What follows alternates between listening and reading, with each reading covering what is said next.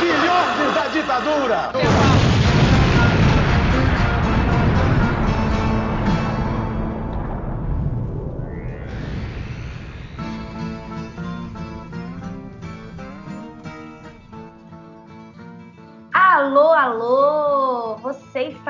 Sintonizado na Rádio Metamorfose. Sejam muito bem-vindos, meus queridos ouvintes.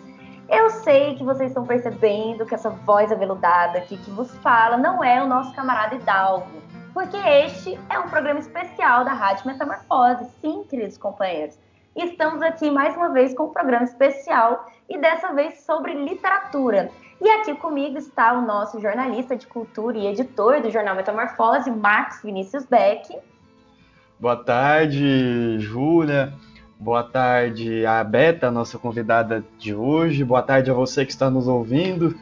É um programa muito especial de literatura, um tema que todo mundo no Metamorfose ama e gosta muito, mas que a gente não vem falando muito por causa da velocidade do noticiário, né? Viver no Brasil é é uma grande incerteza e um grande delírio. Então, o noticiário acompanha esse fluxo. Mas hoje é um programa muito especial e fica conosco aqui.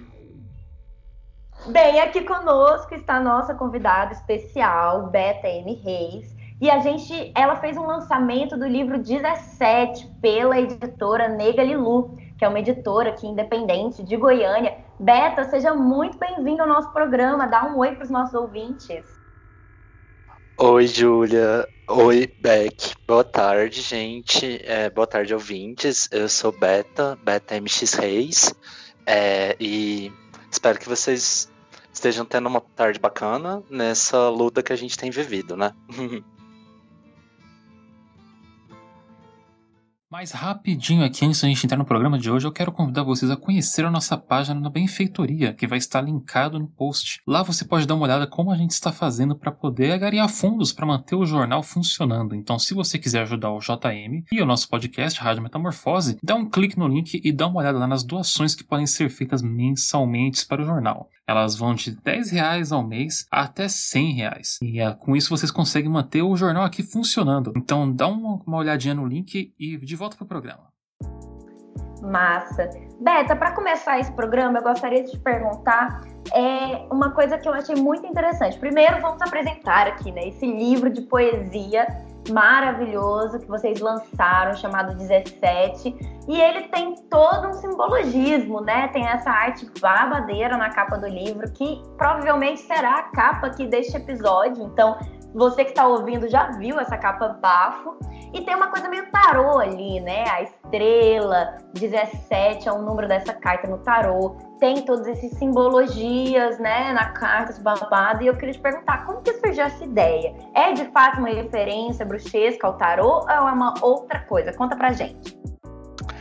Olha, Júlia, é bem a referência bruxesca ao tarô mesmo, mas tem uma história aí por trás. É, eu sou nascida no dia 17 de agosto. Quando o presidente escolheu esse número para a campanha, eu fiquei muito bolada. E já era um número que eu pesquisava. Em diferentes momentos da minha vida, eu fiz pesquisas sobre isso. Quando descobri que o arcano 17 era o arcano da estrela. Então, existe essa, essa ideia de que este número que ele acabou buscando se apossar é um número com uma simbologia tão bonita e isso me causou uma revolta muito grande. Isso acabou norteando a própria decisão sobre como que essa obra ia ser composta.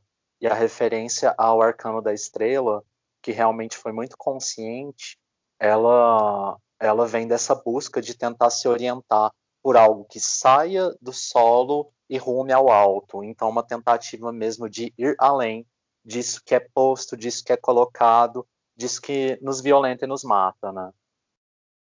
Não, então, interessantíssimo isso você, você ter falado isso, porque a gente que estuda né, os, arcanos, os arcanos do tarô e a gente que estuda essa simbologia tão antiga, é, a estrela, ainda mais sabendo que a senhora do dia 17 de agosto, babado, inclusive, ai, amei, porque esse é o meu programa, o programa das bruxas, ui! É, eu, eu sou a única bruxa do, do jornal, você entende, Beto? É complicado, mas enfim. E é uma coisa muito curiosa, porque a estrela traz toda essa simbologia, né, de buscar essa luz interior e de é, refletir, né, para fora toda essa energia, todo esse equilíbrio, toda essa luz, essa criatividade. E o seu livro é muito isso também, né? É um livro muito, é, eu diria que aquoso. É como se tivesse um rio fluindo, de fato, pelas suas páginas, sabe?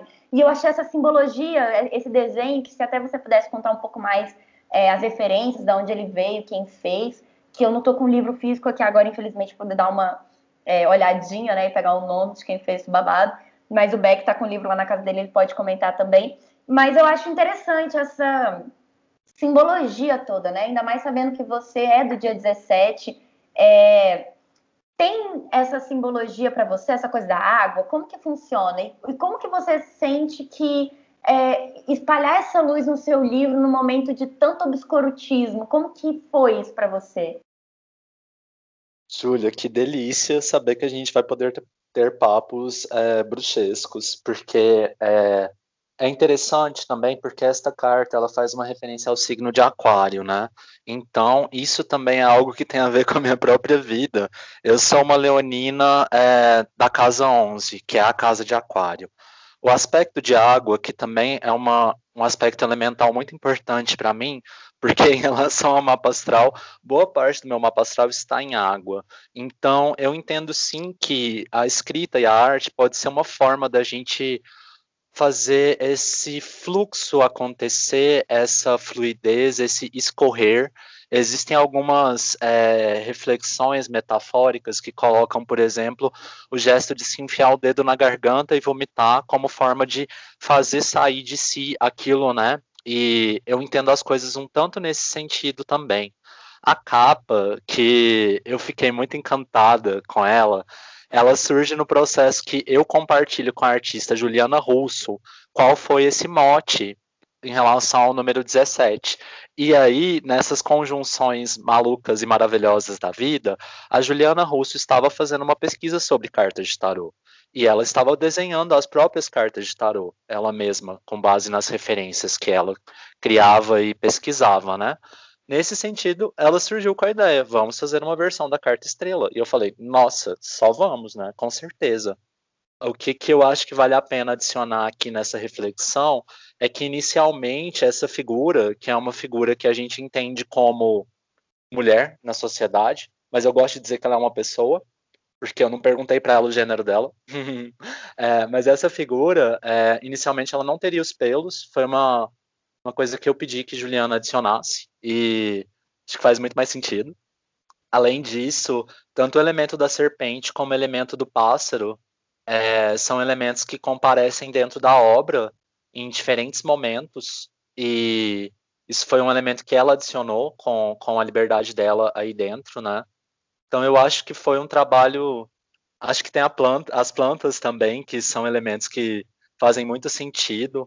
Então acho que foi um trabalho que eu fiquei me sentindo muito contemplada dela ter alcançado esse resultado.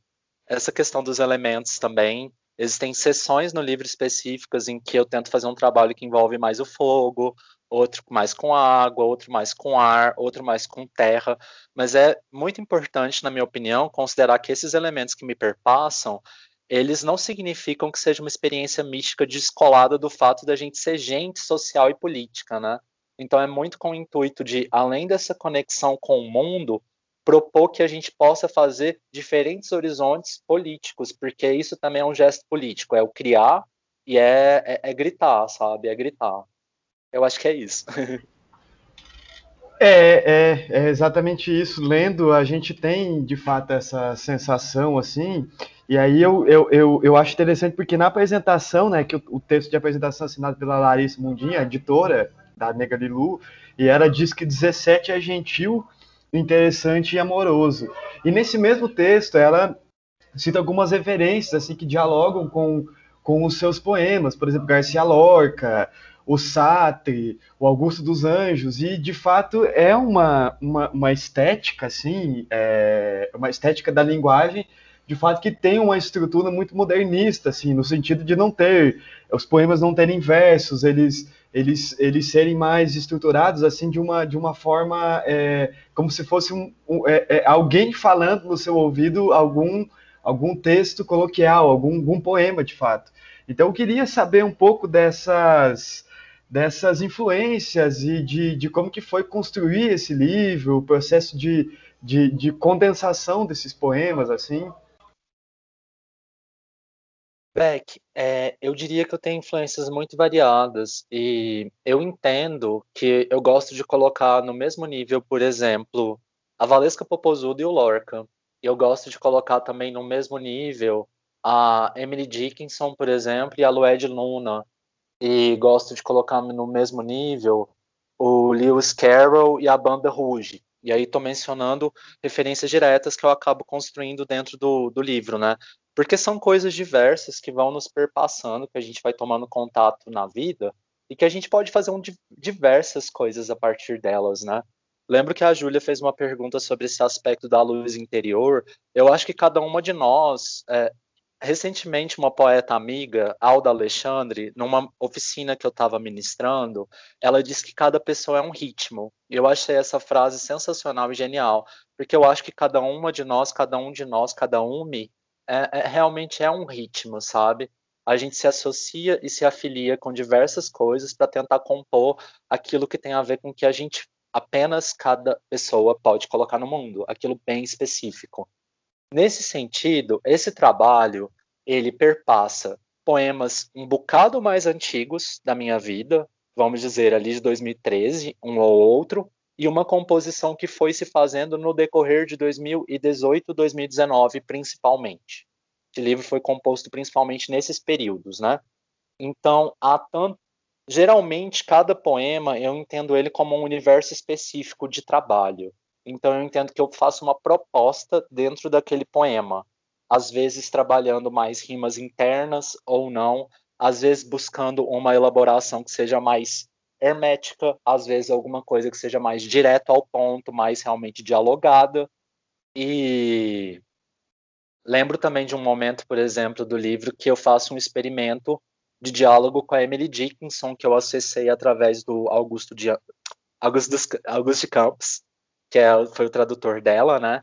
Então eu fui buscando tentar fazer um procedimento de escrita que era mais ou menos parecido, com o uso dos travessões, alguns usos de maiúsculas. Então são essas coisas que nos comovem e nos movem e que eu vou tentando me encontrar com elas, através delas e tentar fazer mais ou menos a minha linguagem. E não gosto de considerar que a minha linguagem seja algo pronto, sabe? Tem pessoas que ficam. Apesar de eu concordar com a frase cada pessoa é um ritmo, agora, agora eu já quero dizer o oposto do que eu disse antes. Cada pessoa são vários ritmos, né? E eu gosto disso. Eu gosto muito disso. Eu gosto de poder experimentar e propor as experimentações também. Eu acredito que a vida é melhor assim, sabe? Eu acho incrível que você falou que cada pessoa é um ritmo, e isso volta muito para o nosso papo bruxesco, né? Porque é uma coisa muito curiosa que a carta da estrela ela traz justamente esse entendimento desse próprio ritmo e como usar a potência desse ritmo com fluidez, né? É, quando a gente para para perceber que nós mulheres e, e principalmente pessoas sensíveis, né? Que não só mulheres são sensíveis, mas pessoas sensíveis a esse entendimento do que é o fluxo, né? Não só de pensamentos que se transbordam em palavras, mas esse fluxo que nos leva a se conectar melhor com a vida, né? Se conectar melhor com o ciclo das coisas. Está é, muito presente no seu livro, assim. Eu que sou uma bruxa que tira tarô, eu me senti assim completamente contemplada mesmo, assim, pelos seus versos, porque tem um escarro e tem uma é feroz, sabe? O seu livro ele é feroz, ele é corajoso, entendeu? Parece que em cada palavra, parece que em cada é, frase que você solta, a gente sente essa coragem vibrando, entende? E essa vibração é muito curiosa, porque quando a gente se conecta com essa ideia do tarô, a gente percebe como isso é potente, né? E como esse conhecimento extremamente ancestral, milenar, que é o tarô, né? É, na verdade, é muito mais contemporâneo do que a gente imagina. E eu amei o seu comentário sobre os pelos, porque é sobre isso, entendeu, mana? Tipo, a gente é, reproduzir essas imagens e, e modificá-las com a nossa contemporaneidade é de uma potência tão. Nossa, nova. Estava dizendo que eu fiquei muito feliz pelo seu comentário. Eu acho que você trouxe muitas coisas bonitas que você conseguiu é, se associar com elas na obra e os seus próprios entendimentos, né, pessoais. E isso me faz pensar muito na questão das ancestralidades, das tradições e como tem muita coisa rica que a gente vai deixando para lá, meio que a toque de caixa, por causa de uma visão muito cética, que é uma visão que eu acho que é muito problemática, inclusive, porque esse ceticismo ele faz a gente perder de vista as outras formas de vivenciar a vida. E e ele vem de uma conjuntura eminentemente europeia, capitalista, sabe? Que surge ali criando uma ideia de que homem é separado de natureza. Não que isso surgiu exatamente na Europa. A ideia do homem separado da natureza surge muito antes, né? E tudo isso distanciando a gente de poder visualizar as outras possibilidades de existência, fazendo com que as pessoas sigam apenas modelos europeus muitas vezes e não conseguirem enxergar como que outras tradições variadas podem trazer tantas potências para tentar dar jeito de adiar um pouquinho o fim do mundo, como a Ailton Krenak coloca, né? Então, assim, eu tive a oportunidade de ter vivências com o Butô, que apesar de não ser uma, uma forma de arte tradicional japonesa, porque surgiu após a Segunda Guerra, ainda assim dialoga diretamente com filosofia tradicional japonesa. Então, nisso, eu tive reflexões sobre como que é, existe vida em tudo se a gente perceber vida enquanto movimento. Às vezes a gente deixa de encarar que vida é movimento e fica encarando vida apenas a partir dos nossos parâmetros humanos. E aí eu dialogo mais uma vez com Ailton Krenak, quando ele coloca, por exemplo, que a situação da, do crime ambiental na, lá em Minas Gerais, da Samarco, da Vale, do Rio do, da Vale, né? É, como que isso destruiu todo um contexto ali, destruiu todo um modo de vida, um modo de vida que tem muito a nos ensinar. O próprio Rio tinha a vida dele, sabe? E que deixa de existir, mas que essas coisas renascem também, né? Cada corpo que morre, dele vai surgir outras coisas. Então a gente fica apenas com essa perspectiva humanística, antropocêntrica, limitada demais da conta, sabe? E é nesse sentido também que, por exemplo, com essas vivências com o grupo Sonho Teatro Ritual, eu tive algumas vivências com os elementos, né? fogo, terra, ar, água, entendendo que essas linguagens, essas manifestações no mundo, elas podem trazer muitas reflexões, muitos ensinamentos para a gente sair um pouquinho dessas caixinhas tão fechadas que o capitalismo tenta colocar, tenta fazer, tratar a gente como se a gente fosse máquina, né? Tratar a gente como se a gente fosse máquina e a gente não é, nunca foi máquina. A gente tem uma integração maior com o ambiente que seja que seja com o ambiente doméstico que eu tô aqui na minha casa agora, tudo isso me influencia, sabe? Que seja meu corpo com, comigo mesma, com as outras pessoas que eu me relaciono. E a gente vive uma vida que, que tenta matar a gente, né? É uma vida que tenta matar a gente por causa do sistema capitalista como ele é. E isso não é negar de forma alguma contribuições, por exemplo, Marx era uma pessoa que tinha uma, uma postura bastante científica no sentido de, de puxar para um ateísmo que encarava, por exemplo, âmbitos da ideologia e da superestrutura como espécies de falseamento da realidade. Mas Marx traz uma contribuição a respeito da reflexão de luta de classes. Eu abraço essa contribuição e eu acho que essas reflexões elas podem e devem ser conciliáveis, contanto que a gente simplesmente não tente sair de uma caixinha para entrar em outra, como se a gente achasse que a gente vai dar conta da realidade com palavras. E é engraçado uma poeta falar isso, né? Mas a gente não vai dar conta da realidade com palavras. Simplesmente não vai, sabe? A gente vai dar conta criando novas realidades. Cara, eu acho muito interessante você falar isso, porque é, uma coisa muito curiosa, mana, é que o seu livro ele traz muito essa coisa da água, né? Para mim, pelo menos, foi, foi muito intenso. Eu que sou uma canceriana, então para mim isso foi muito forte, sabe? Essa fluidez porque parece que é como se fosse um rio mesmo, como tá na capa, sabe? É um deságue, entende? E isso para mim foi muito forte, porque há tempos eu não lia uma poesia e um livro que desaguava. E isso me fez tão bem, porque justamente pelo fato da gente viver numa sociedade que copta, né, e, e coloca a gente nessas caixas de percepções, o deságua é extremamente necessário. E isso vindo de corpos que se transfiguram em, outras, em outros contextos ou que é, se transfiguram em outras realidades e que se permitem, né, esse compor, porque o corpo ele é uma ferramenta E eu acho uma frase que eu gosto muito de repetir é fazer corpo com as coisas. E esse fazer corpo com as coisas é justamente se permitir a ser água. Porque nós somos maior parte de água, né? Nosso corpo é feito de 80%, 70% de água. Então, é, esse fazer corpo com as coisas é deixar essa fluidez seguir naturalmente. E eu acho que isso está muito presente nas suas palavras. Só que, igual eu disse, né? Para além disso, é de um fogo tão intenso, porque é como se esse deságua ele fosse raivoso ao mesmo tempo, sabe? Como se fosse uma resposta é, sensível é, para todo o escárnio que a gente está vivendo como coletividade, né? E uma coisa muito interessante que você pontuou agora é justamente esse, essa conexão com a ancestralidade, porque o tarô mesmo é uma ferramenta milenar e ela não é europeia, como muitos gostam de acreditar, né? Ela é muito, muito mais antiga do que a própria Europa, né? O povo cigano é muito mais antigo do que a Europa. E quando os ciganos chegaram no Brasil e na América Latina, eles trouxeram todos esses ensinamentos e isso foi se desdobrando de diversas formas. Então, trazer essa capa com é, simbologias contemporâneas, como por exemplo os pelos, né, que é uma, uma coisa do movimento feminista que de uma retomada ancestral, né, porque mulheres sempre tiveram pelos, mas é uma retomada dessa, dessa cultura.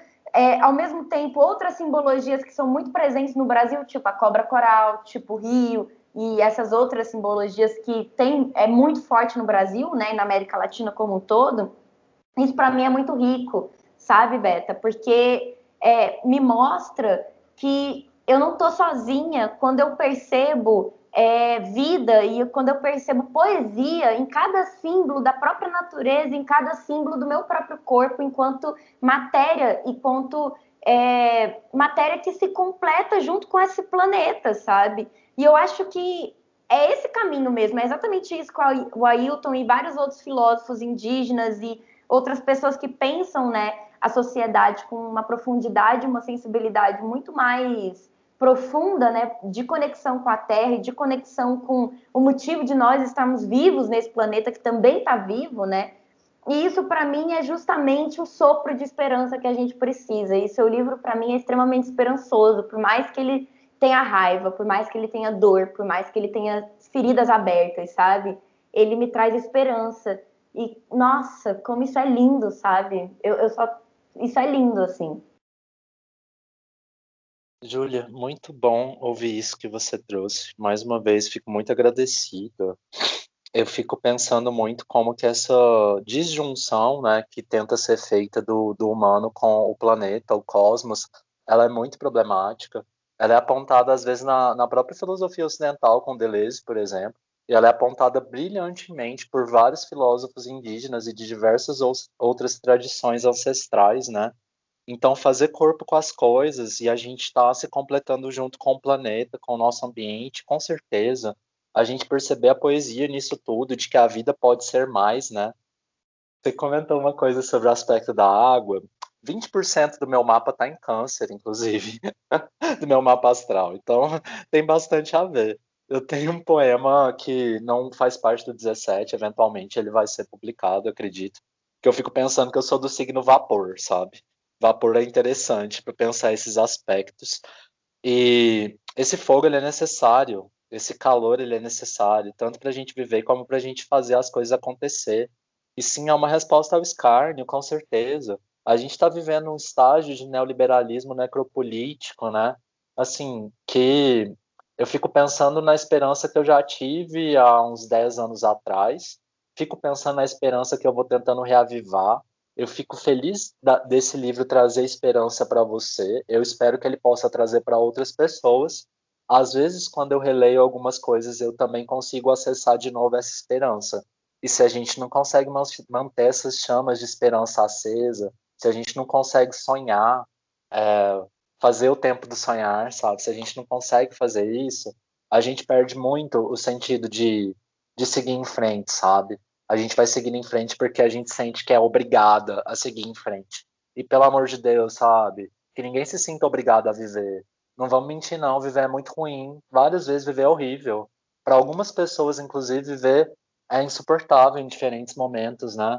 Eu, eu, eu sei disso muito bem no meu corpo, que é um corpo estranho frente ao que a sociedade espera. Eu sei muito disso perante várias experiências outras. Eu sei disso quando eu penso em pessoas que passam fome.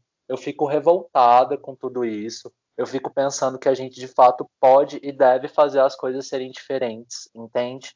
A gente precisa fazer essas diferenças. E não é que eu me sinta obrigada, é que eu sinto que é possível. Eu sinto que é necessário manter essa chama, perceber com quem que a gente pode se associar para ir fazendo isso acontecer e de que formas também, né? Eu acho que às vezes a gente fica tentando olhar para trás, buscando respostas de antemão. E isso não necessariamente acontece. As várias tradições, sejam ocidentais ou não ocidentais, elas vão trazer diferentes respostas para a gente criar com elas. Criar, sabe? Quando a gente olha para alguém e fala, você é meu mestre, eu acho que tem uma, um complicador aí. Eu estava comentando isso numa conversa mais cedo. A gente fica sempre tentando substituir essa ideia de um pai, assim, uma pessoa que vai dizer tudo que a gente pode ou não pode fazer, sabe? Eu acho que o problema do bolsonarismo, inclusive, passa muito por aí. Pessoas buscando uma figura de pai. E não, sabe? A gente tem que buscar realmente se associar e tentar fazer as coisas acontecerem de uma forma que faça sentido para o máximo de pessoas possíveis. E não simplesmente ficar com palavras de ordem. Eu, eu, eu penso mais ou menos por aí, sabe?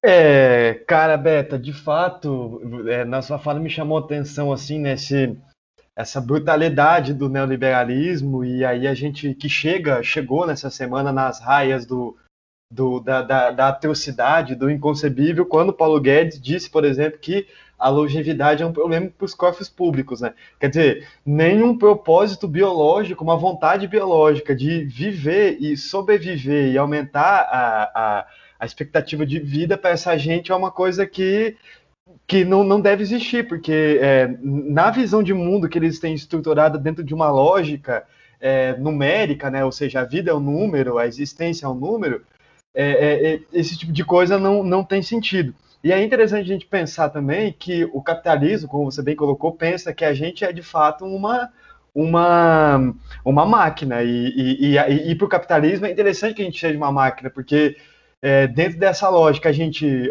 uma máquina não tem crise existencial, uma máquina não precisa de salário, uma máquina é, não precisa de, de, plano de saúde, não precisa de, de não precisa comer, não precisa é, não, não precisa consultar um psicólogo ou um, um, psicanalista para poder resolver os seus traumas internos e subjetivos, né?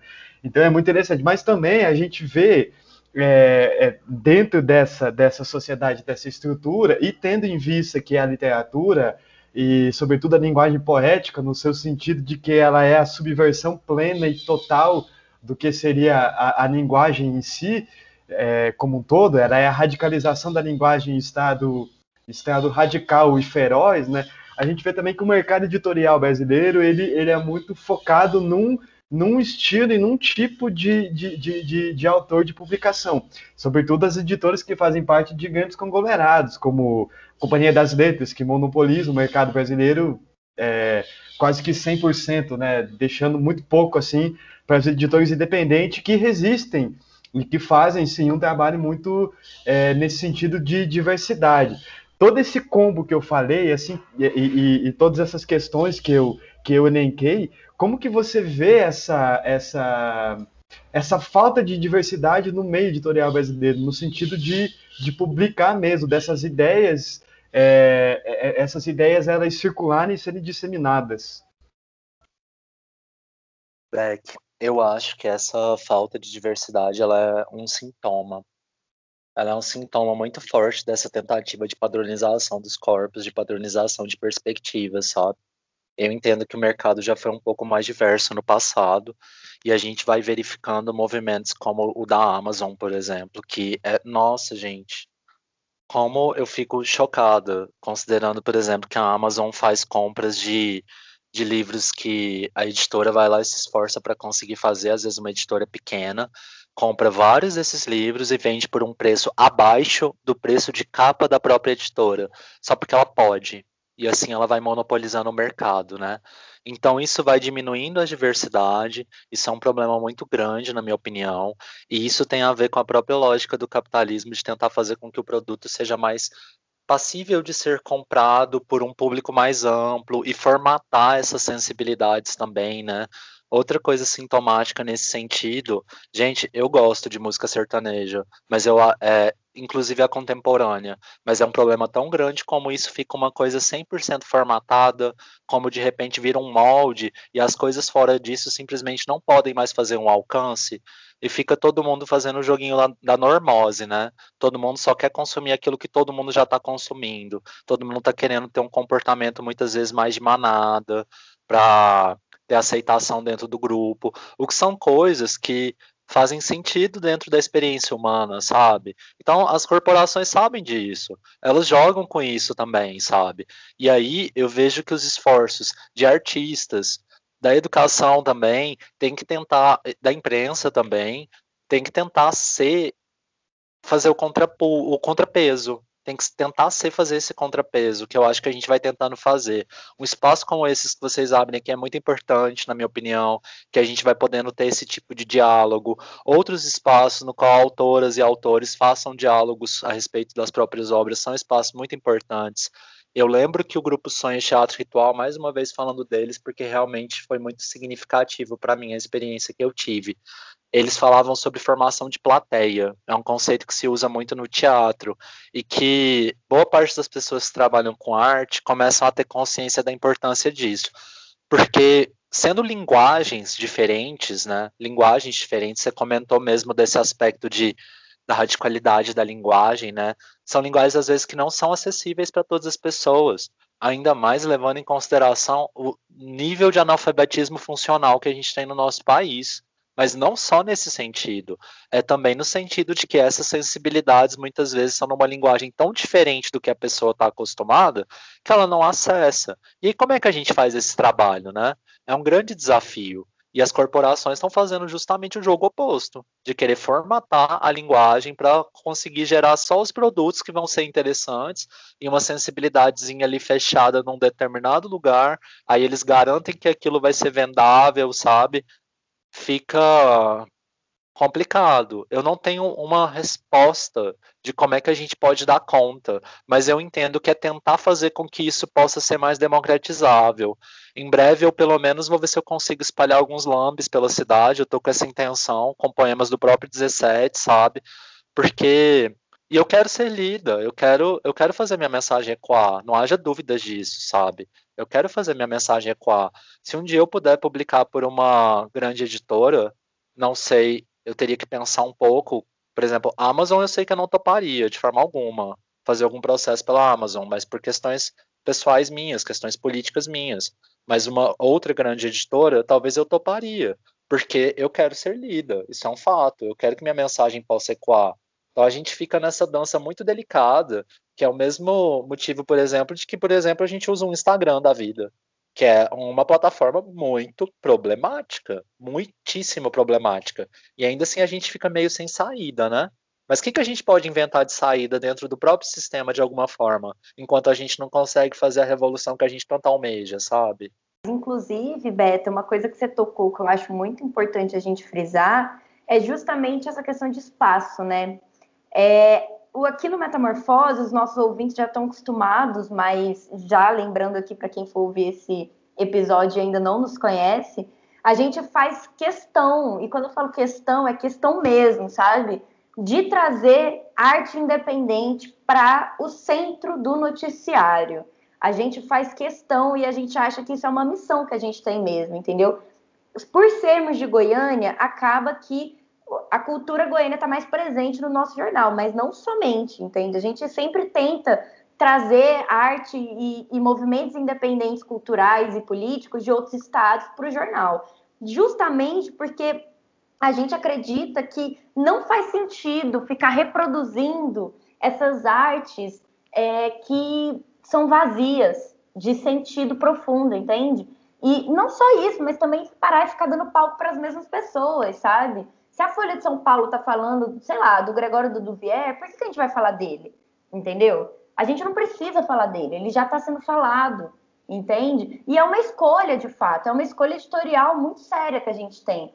E, e assim, para além disso, é uma grande questão que também tem a ver com esse mercado independente é essa possibilidade tão imensa de liberdade dentro do, do, processo editorial, né? Uma coisa que eu percebo muito na Nega, Nega Lilu, que é uma editora muito foda daqui de Goiânia, que é feita por uma mana, que, nossa, sempre tenta buscar pessoas diferentes e, e plurais, realmente, né, para é, publicar, e eu acho isso, assim, de uma imensa... Nossa, é glorioso o trabalho que ela faz. Porque é justamente sobre isso, né? Você precisa ser lida, mana, entendeu? Você precisa ser escutada, porque não dá mais para ficar escutando as mesmas pessoas. E é justamente por isso que a gente está tão feliz de receber você aqui no, no, na Rádio Metamorfose, né? Porque queremos te escutar, entende? Isso para a gente é muito importante, e é muito importante para o nosso ouvinte também.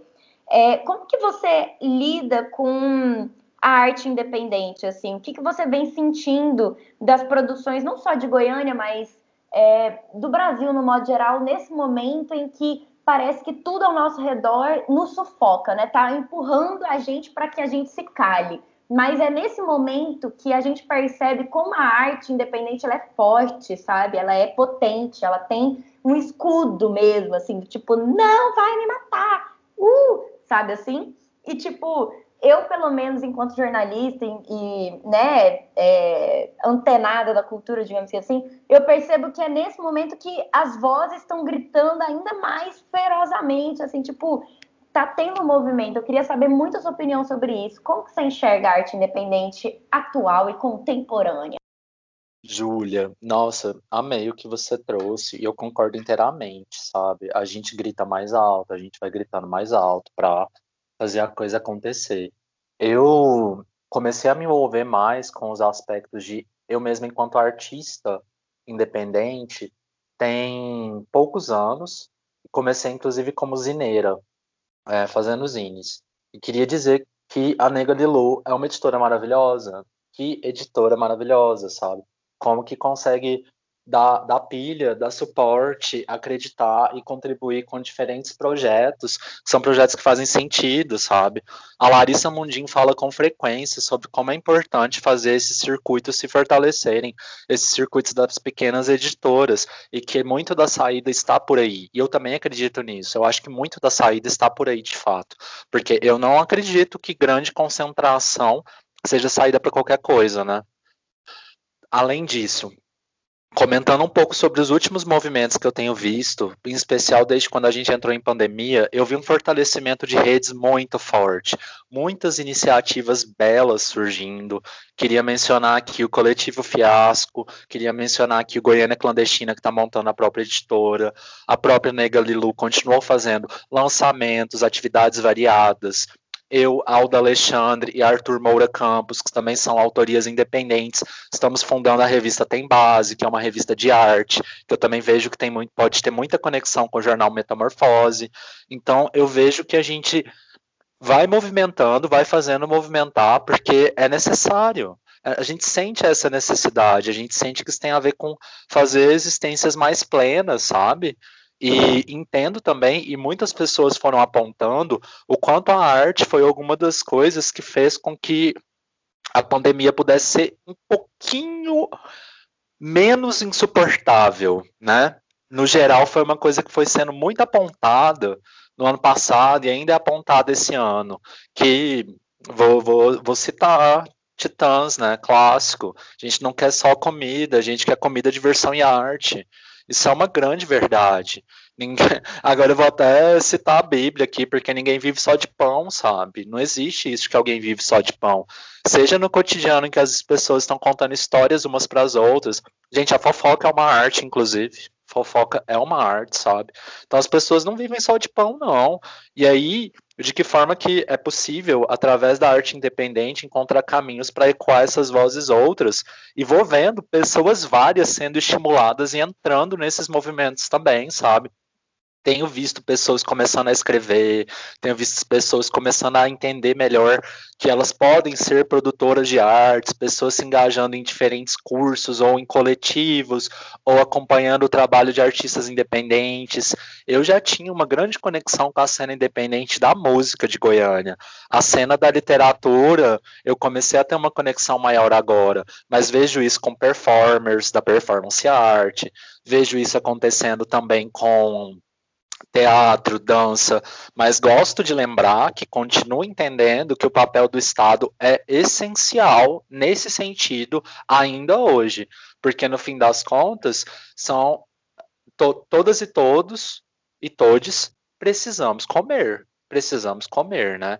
Eu estive postando muito da minha produção poética no decorrer dos tempos no Instagram, e era uma coisa que eu fazia porque era uma necessidade para mim, mas Gente, é, é, é, um trabalho também, né? É um trabalho também. É um trabalho, eu tô levando coisas que outras pessoas se conectam e que vezes acham bonitas, vezes acham feias, enfim. É um trabalho que precisa ser valorizado tanto como qualquer outro, né? E entendo que acaba sendo uma responsabilidade também do Estado para poder proporcionar esse tipo de oportunidades, porque o meu livro existe porque existe a Lei Municipal de Incentivo à Cultura aqui de Goiânia. Não só por isso, né? Mas é um dos grandes motivos que o livro existe. E que bom. Recentemente publiquei Lobo Bobo, através do incentivo da Aldir Blanc. Que bom que existe. E ainda é pouco. Devia existir muito mais, sabe? Então, é um movimento, inclusive, de como que o Estado pode se responsabilizar e deve se responsabilizar para fazer com que a arte independente possa seguir existindo, porque é necessário. É necessário que hajam também esses discursos, que não seja apenas as corporações que vão pautar o que, que vai existir a nível de produção. É, de fato, e eu gostaria de chamar também é, para essa conversa uma questão, dialogando um pouco com o que você colocou na, na minha pergunta anterior, Beta, a questão do é de como a Amazon ela é brutal, né? Assim, no sentido de, de, de quando você vai publicar um livro lá eu e compactuo muito, comungo muito com, com isso que você falou. Eu não já vi para publicar na Amazon, mas eu acho que o processo ele de publicação, o processo editorial, etc, ele é brutal no sentido de que o lucro que o autor tem, na verdade, produzir livro já você já não, não, não, não é mais uma, uma uma realização e uma materialização de um trabalho é, que às vezes você demora muito tempo para conseguir construir. No meu livro reportagem, o que fala da, da, das ocupações de 2016, eu lembro que eu levei dois anos para fazer esse livro, então quando eu vi o projeto materializado, eu fiquei muito feliz, assim, fiquei muito, muito emocionado, porque foi, é, era uma coisa que eu queria, queria muito, queria é, concluir essa história. E aí eu tentei para ver o e-book na Amazon, desisti, porque assim, é, você, o e-book, por exemplo, ele custa 10 reais, 70% do, do valor dele vai para a Amazon, assim, aí o autor ganha 2 reais só por e-books vendidos. Então, não, isso por si só, isso desfortalece muito uma, uma certa ideia de, de cena literária, de fato, porque é totalmente inviável para o autor, é, é, só é viável para a Amazon, que tem um lucro enorme. Com isso, é, a, a, você vai destruindo as cadeias do mercado editorial, né? Você destrói, por exemplo, as pequenas editoras, aí você destrói a, as livrarias que trabalham com aquela, aqueles livros chamados de fundo de catálogo, que são, são livros que não, não são exatamente best-sellers, mas são livros que, é, é, que têm um conteúdo ali que, que precisa ser lido, precisa ser difundido e que precisa ser ouvido, sobretudo, e precisa ser feito ser ouvido, né? E aí você, você, você também precariza total um ofício que no Brasil é muito precarizado, é, que é o ofício de escrever. E é precarizado por N motivos, porque a gente vive numa sociedade é, desigual, e por ser desigual é, é pouco escolarizada, e por ser pouco escolarizada, é, as pessoas não, não entendem a importância que se tem de se consumir literatura. Né? Então, é um problema muito grande em, em, todas as cadeias que fazem parte desse processo do livro, de fato, né? Mas, em, em, outro lado, por exemplo, eu me formei como, como leitor é, em biblioteca pública. E eu lembro que, que em biblioteca pública que eu descobri descobri é, os beats, descobri Baudelaire, descobri Garcia Lorca, descobri todos esses esses poetas assim que têm, por assim dizer, uma visão um tanto torta da vida, uma visão que foge exatamente daquilo que é posto, né, como uma certa normalidade ou um certo padrão, né? E aí, é, é, mas também, é, é, é, também não tem incentivo, né? Embora exista incentivo das leis, o incentivo, ele é, como você bem colocou, é, Beto, ele é ainda muito aquém do que deveria é, ser esse incentivo. E aí eu pergunto, bom, como, como a gente, como que a gente faz para burlar esse processo, e, e, essa pergunta minha é bem pretensiosa, reconheço, como que a gente faz para burlar esse processo é, que, de certo modo, ele não é feito, não é estruturado para que é, se tenha uma voz e para que a, as nossas vozes elas ecoem e para que as pessoas elas leiam os nossos livros e debatam os nossos livros, como fazer assim para sair desse ciclo que no Brasil é muito vicioso.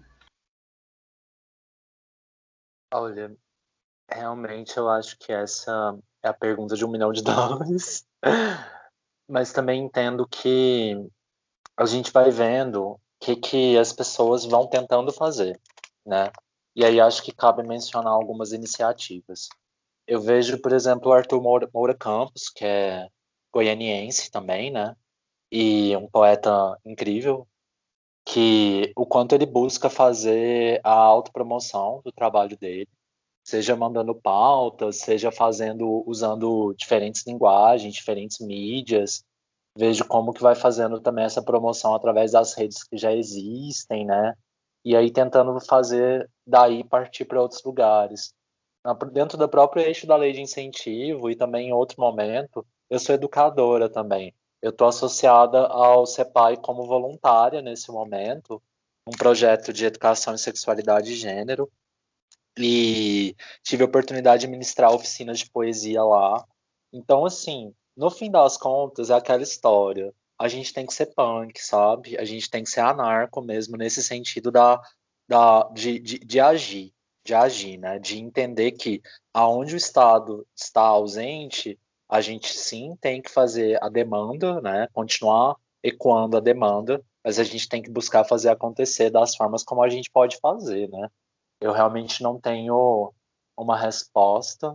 Eu vejo algumas possibilidades de como ir tentando fazer esse tipo de coisa, e é, acho que é isso. Beto, eu queria te perguntar um pouco mais sobre o processo do livro, né? É, tem vários momentos em que dá para poder você perceber várias coisas, né? Tem, tem sentimentos que cada um pode interpretar de formas diversas, e eu acho isso muito rico, assim, também. E aí eu queria te perguntar como foi é, da onde veio esses processos assim? Porque ele, o seu livro ele é tão profundo que eu acho que cabe múltiplas interpretações. E isso faz com que o livro seja ainda mais especial, com toda certeza. Mas eu queria saber de você, assim, da onde veio esses processos para a criação do seu livro, assim? Bom, é, cada poema acaba tendo uma história específica Alguns surgem como projetos de antemão, por exemplo, ah, quero escrever uma coisa que vai tematizar mais ou menos isso. Alguns, alguns surgem como versos que vão tendo um andamento fluido, de modo que eu não sei qual vai ser o final. No geral, eu me deixo levar pela escrita de uma forma que eu não vou saber a resposta final antes de chegar nela. Isso tem muito a ver com a minha postura mas os poemas foram surgindo no decorrer de anos, no geral, mas boa parte da ideia de, da composição do livro se concretizou de fato durante o primeiro semestre de 2018, quando eu entendi que eu queria fazer uma obra que tivesse a ver com uma tentativa de resposta aos tempos que a gente estava vivenciando. Eu fico um pouco intrigada com é, acho curioso mesmo, peculiar, que existem algumas pessoas que são artistas e que não necessariamente entendem que a própria obra está fazendo necessariamente um diálogo com o próprio tempo que vivem, né? E aí muitas vezes estão usando ou formatos ou temas que, que muitas vezes se relacionam muito mais a um determinado tipo de passado, né? Que só reitera o lugar de tradição mas fazendo isso enquanto tradição engessada, enquanto cânone, né? E meu esforço sempre foi outro. A minha vivência com a escrita ela já vem de muito tempo. Eu já passei por muitos momentos de insegurança quanto à minha própria arte e às vezes ainda passo. Mas os processos de, de decisão, vezes eles vieram em vislumbres, vezes eles vieram em muita reflexão e retrabalho dentro daquilo que estava sendo proposto, ou a nível de poema, ou a nível da obra como um todo. E a editoria da Larissa Mundim, da Nega Lilu, foi fundamental nesse processo, porque ter este outro olhar, ter diálogo, ter partilha, ter sugestão, ter reflexão, ter. É, enfim, todo esse processo mesmo de editoração, e em momentos em que, vezes, ela me falava que acho que esse poema talvez não esteja funcionando tão bem, e coisas desse tipo, tudo isso foi muito significativo. Eu costumo olhar para um poema que eu escrevi e saber qual foi a minha intenção. E sei muitas vezes que a minha intenção é fazer com que a própria vertigem aconteça dentro do próprio poema. Tem alguns que são mais vertiginosos que outros, inclusive. Eu tenho essa percepção. É... Isso me faz lembrar do, do meu amado Roberto Piva, que eu conheci alguns anos atrás a obra poética do Piva e voltei a ler nos últimos tempos e que entendo que eu me afilio aí a essa tradição do Piva, a tradição de diversos poetas beats, a tradição de vários poetas marginais aqui do país também, mas é, são processos conscientes e inconscientes mesmo em relação à escrita.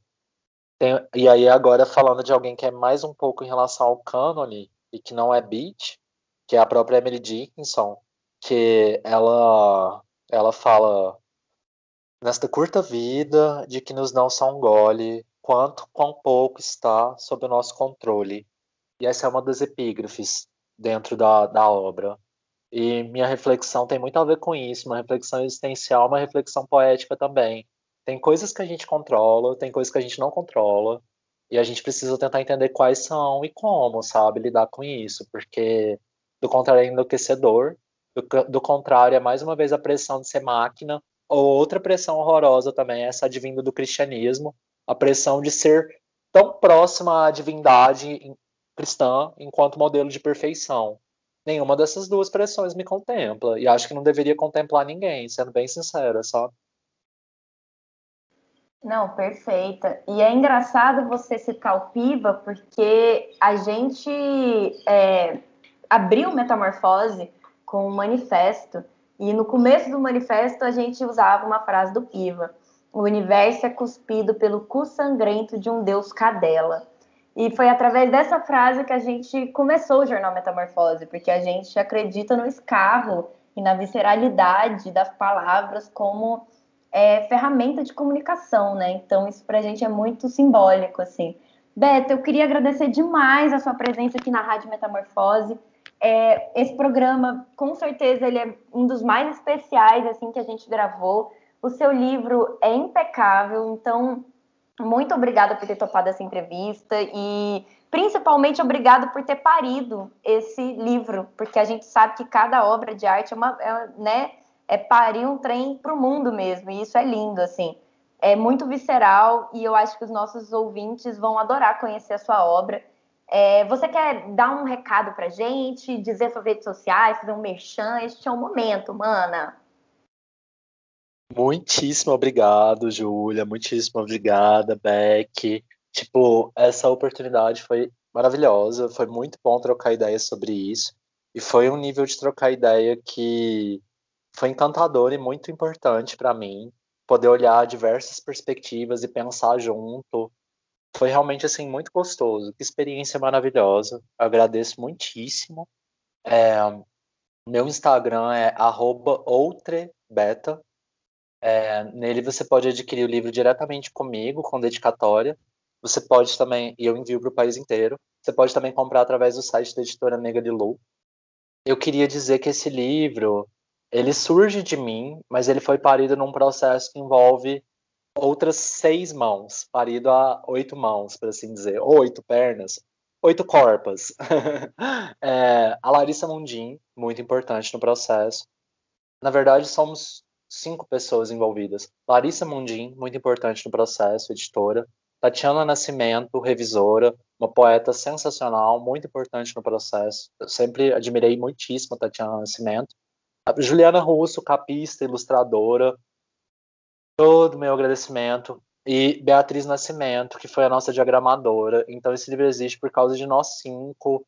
E eu acho que é essa união que fez isso existir da forma bela, que concordo, ele É um livro belo e eu agradeço muitíssimo quem esteve comigo e quem vai estar também. Já agradeço de antemão. E eu acho que é isso. Ai, que coisa maravilhosa ter sido criado por mulheres, né? Eu acho tudo. E os nossos ouvintes também adoram que nesse programa, aqui nesse jornal, a gente apoia as mulheres acima de qualquer outra coisa, porque é nós, né, mana? As mulheres estão em posição de comando, né? Cara, camarada Júlia e, e Beta, as mulheres estão em posição de comando nesse, nesse jornal. Isso é muito importante, né? Precisa cada vez mais tirar. É, é, qualquer, qualquer posição de comando de nós, homens, né? Então, isso é muito bom. E é, corroboro com tudo que a Júlia falou, é, esse programa, sem dúvida, é um dos mais especiais da Rádio Metamorfose, nos programas especiais que a gente faz de cultura. É, a nossa ideia é trazer outros poetas, outros artistas independentes aqui para trocar ideia conosco sobre, sobre arte, sobre vida, sobre existência, falar mal do capitalismo, que isso é também é um dos pilares essenciais né, do jornal Metamorfose. Isso faz parte, talvez, do nosso valor editorial mais é, que nos é mais caro e que nos é mais importante também. Então a gente leva isso a ferro e fogo. E muito obrigado por você ficar conosco é, até aqui. Maravilha. Um beijo no coração de todos vocês e é isso. Um comentário final. É, a questão da, do, do, feminino, eu acho que é uma, um posicionamento que tem muito a nos ensinar em todas as tradições, em especial pela forma como a sociedade ocidental se masculiniza, se busca masculinizar e faz essa imposição de forma violenta sobre os mais diversos corpos. Corpos masculinos muitas vezes sofrem essas imposições também, gerando sofrimentos psíquicos. Eu acredito que as mulheres devem estar no comando, junto com pessoas não binárias, que é meu caso. Acredito que homens devem se afiliar a esse movimento também, para a gente fazer uma diferença, encontrar perspectivas que sejam fora dessa heteronorma, dessa cisnorma, que tenta colocar as coisas, inclusive, em caixinhas muito estanques, que tenta criar normativas de controle que são altamente problemáticas e altamente masculinas. Eu não quero dizer aqui que o masculino não tem nenhum valor enquanto essas perspectivas, mas o masculino está bastante está sendo muito mais um, um, um, gerador de problema do que de solução e já há muito tempo na nossa história ocidental, acredito, sabe? Nesse sentido, eu, enquanto pessoa não binária, que uso pronomes femininos, entendo que eu quero fazer um agradecimento especial a toda a comunidade trans, em especial, sabe? Porque, seja pelos contatos indiretos ou diretos que eu tenho, eu vejo que são vozes que fortalecem, que colocam mesmo as perspectivas de que a gente não precisa ficar abaixando cabeça para a norma, que não faz sentido para a gente abaixar a cabeça para a norma, que os nossos corpos são legítimos como eles são. Se a gente quiser modificar nossos corpos, a gente pode modificar nossos corpos sim, e que nós seremos ouvidas, ouvidos, ouvides, respeitadas, respeitades, respeitados do nosso jeitinho de ser, sabe? Então, que essa energia da feminilidade que tanto pode ser acolhedora como pode ser altamente agressiva, possa ser inspiradora para todas nós. Nossa. Muito obrigada.